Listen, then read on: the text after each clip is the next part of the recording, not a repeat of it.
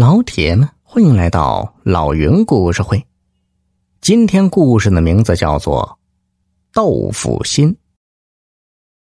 每天早晨呢，白鹏飞喜欢去小区外的小吃店吃上一碗豆腐脑。店主永乐在这里做快餐生意，早上就做豆腐脑。白鹏飞发现有一个六七十岁的老汉。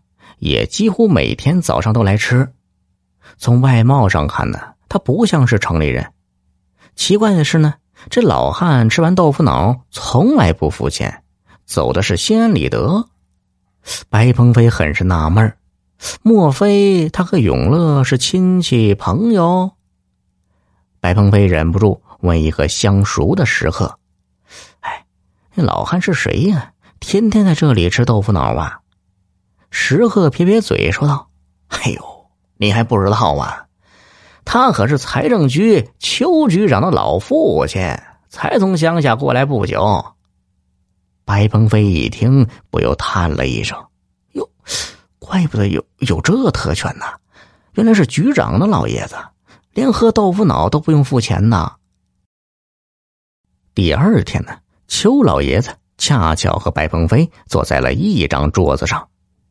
白鹏飞心直口快，终于忍不住说了句：“老爷子，每次吃完了不用付钱，您面子可真是大呀。”邱老爷子立刻瞪起眼，反驳道：“谁说我不付钱了？我儿子早把钱给了老板了，一次给了三百呢，专供我喝豆腐脑的。老板，你来做个证，是不是这回事啊？”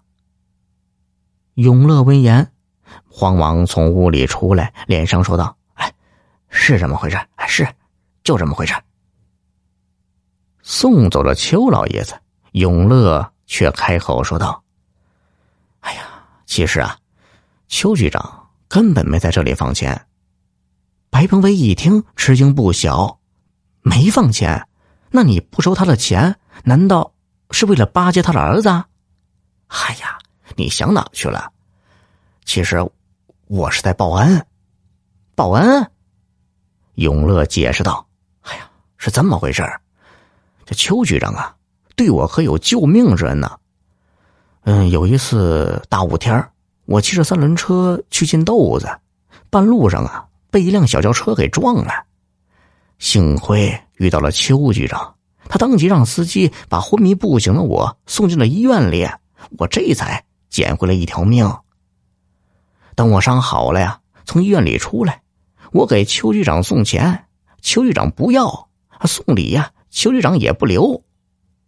后来我就听说他老父亲从乡下住在了咱们这个小区里，还专门喜欢还喝我的豆腐脑。